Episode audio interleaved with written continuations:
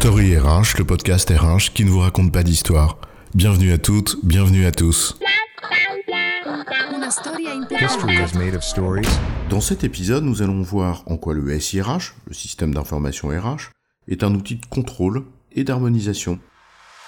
Tu connais cette expression qui a bercé des décideurs dont la responsabilité couvre un ensemble d'établissements ou de filiales, particulièrement quand il s'agit d'une dimension internationale. Think global, act local.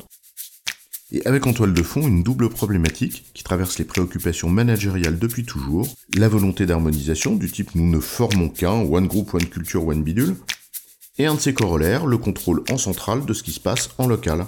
Think global, act local. Mais pas too much local quand même. Hein.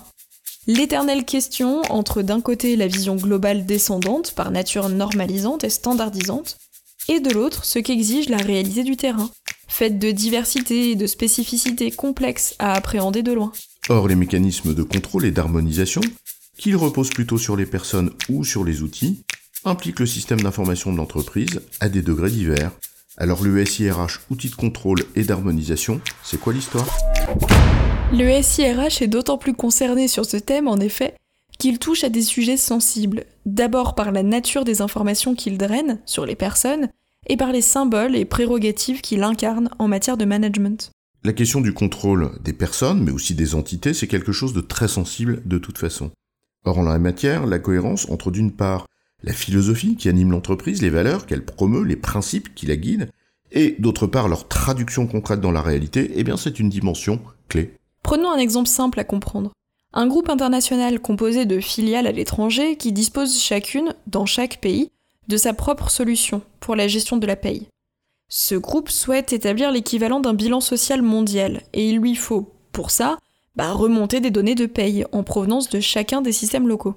Alors, caricaturalement, pour illustrer, il y a deux possibilités qui se présentent. D'un côté, une sorte de mécanique qui plonge automatiquement dans chaque système local, pour remonter une ligne par collaborateur, et on remonte ça dans une super base de données centrale, à partir de laquelle les agrégats groupes vont être calculés, comme par exemple le salaire moyen des cadres. Ouais, ou de l'autre, responsabiliser chaque filiale en lui demandant de remonter elle-même ses agrégats, à partir duquel constituer le bilan groupe. En gros, pour simplifier, d'un côté, je calcule le salaire moyen des cadres en remontant une ligne par cadre, de l'autre, je demande à chaque filiale le salaire moyen de ses cadres et leur nombre. L'exemple est volontairement caricatural, mais on voit bien qu'entre deux approches différentes, dans leur architecture comme dans les processus, on n'envoie pas le même message aux entités locales. D'un côté, ce qui peut être vécu comme de l'ingérence, l'œil de Moscou, et de l'autre, une responsabilité locale. Et la question de fond, c'est bien quel message voulons-nous porter? Surtout sur un sujet comme ça. Sans compter d'ailleurs que les complexités qui découlent de la méthode en tant que telle, comme par exemple l'harmonisation des définitions et leur maintenance, peut être grande, mais ça c'est un autre sujet. En ce qui concerne l'harmonisation des pratiques, euh, tu sais, dans une perspective euh, One Group, One Culture, le sujet, ben, il est du même ordre. Quand le corps social, notamment le management, se met en œuvre des processus qui sont pensés sur des principes qui sont les mêmes d'une entité à l'autre, eh bien ça traduit une culture commune et ça contribue donc à la forger. Le SIRH est un des leviers d'harmonisation des pratiques car il contribue à réguler les acteurs, à les aligner sur un modèle commun, en uniformisant les concepts qui le régissent. Et cela couvre plusieurs aspects. Même lorsqu'il y a des marges de manœuvre locales importantes, par exemple, les processus harmonisés deviennent des repères plutôt que des normes. Et ça contribue progressivement en effet à réduire des écarts entre ce qui est visé d'une part et d'autre part la pratique concrète locale. Par ailleurs, l'encadrement des étapes, des différents processus, ça agit aussi comme un guide qui normalise les pratiques indépendamment des contenus, avec des processus guidés par exemple. Même les référentiels partagés, ça agit aussi comme des dictionnaires qui favorisent une sorte de langage commun, indépendamment des usages qui en sont faits. Oui, ou même les interfaces aussi qui sont des catalyseurs comportementaux, quand il y a un cadre applicatif, une expérience utilisateur qui respecte des principes ergonomiques communs.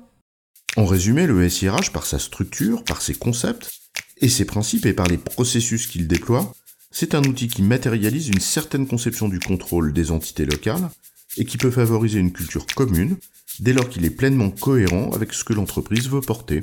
J'ai bon chef? Oui, tu as bon, mais on va pas en faire toute une histoire. Story RH, le podcast RH qui ne vous raconte pas d'histoire. Retrouvez tous les épisodes sur storyrh.fr.